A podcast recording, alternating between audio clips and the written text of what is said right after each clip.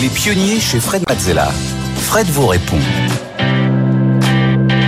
On continue avec euh, vos questions. Chaque semaine, vous nous transmettez vos questions euh, sur euh, votre activité, l'écosystème entrepreneurial, comment on fait pour faire grandir sa société. eh bien, je suis là pour y répondre. Et pour poser vos questions justement à Fred, c'est très simple. Rendez-vous sur la page des pionniers sur le site de BFM Business. Vous avez aussi le QR code qui s'affiche sur votre écran et l'adresse lespionniers@bfmbusiness.fr. On commence tout de suite, Fred, avec la question de Rachida. Comment concilier vie pro et vie, perso quand on est entrepreneur Alors c'est une vraie bonne question parce que euh, en fait très souvent en fait quand on est entrepreneur, si on n'était pas euh, quelqu'un qui travaillait forcément beaucoup, on devient quelqu'un qui travaille beaucoup, beaucoup, beaucoup. Euh, parce qu'en général, on a une mission, on a une pression qui nous fait mm, vouloir avancer plus vite vers les prochaines étapes. Donc, on peut très vite se retrouver à travailler tout le temps. Mmh euh, et donc c'est plus tellement, enfin, le pro et le perso se mixent énormément. Et donc il n'y a plus vraiment du pro et du perso. Il y a juste euh, un entrepreneur qui est en mission et qui fait tout et sa vie s'est transformée en euh, euh lancer son hmm. activité.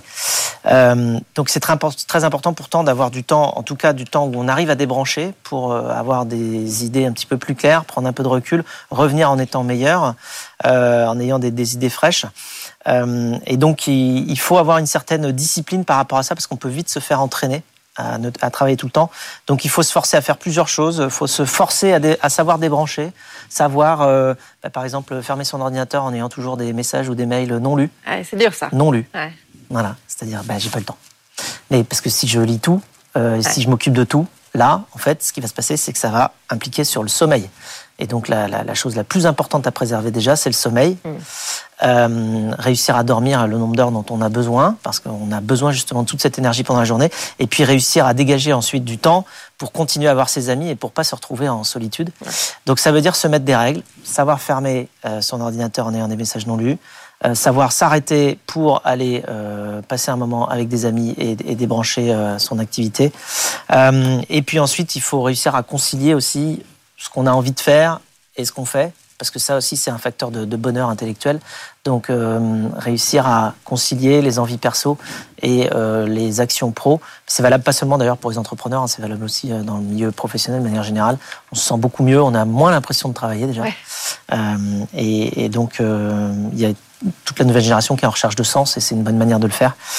et ça évite aussi le, phénomène de grande démission dont on mm. parle parfois. Allez, on enchaîne sur la question de Jules. Captain Cause est en statut Pending B Corp. Qu'est-ce que c'est? Question technique.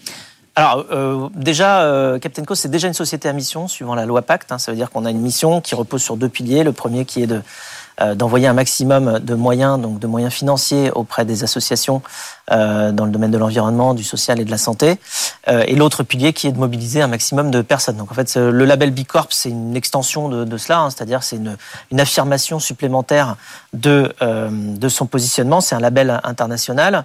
et le but, c'est de au-delà de l'aspect technique du, label lui-même, c'est de, s'assurer que euh, l'entreprise va vraiment mettre toute son énergie, que toutes les personnes qui travaillent pour euh, l'entreprise dans le futur mettent leur énergie au service de cette même mission et de cet alignement. Et ensuite, il y a un certain suivi chiffré, euh, effectivement, dans le, dans le, des performances socio-environnementales dans le label B Corp. Donc voilà, donc là, ce qu'on a fait avec euh, Captain Cause, c'est qu'on a déposé, on est en pending B Corp, ça s'appelle, c'est-à-dire qu'on a euh, candidaté pour euh, être labellisé B Corp. Donc on a un an justement pour mettre en place tous les tous les processus qui sont demandés par ce label-là pour pouvoir avoir le tampon définitif et, s'assurer que justement, eh bien, on, s'affiche comme ayant une volonté relative à la mission qu'on en a annoncé à tout le monde. Mmh.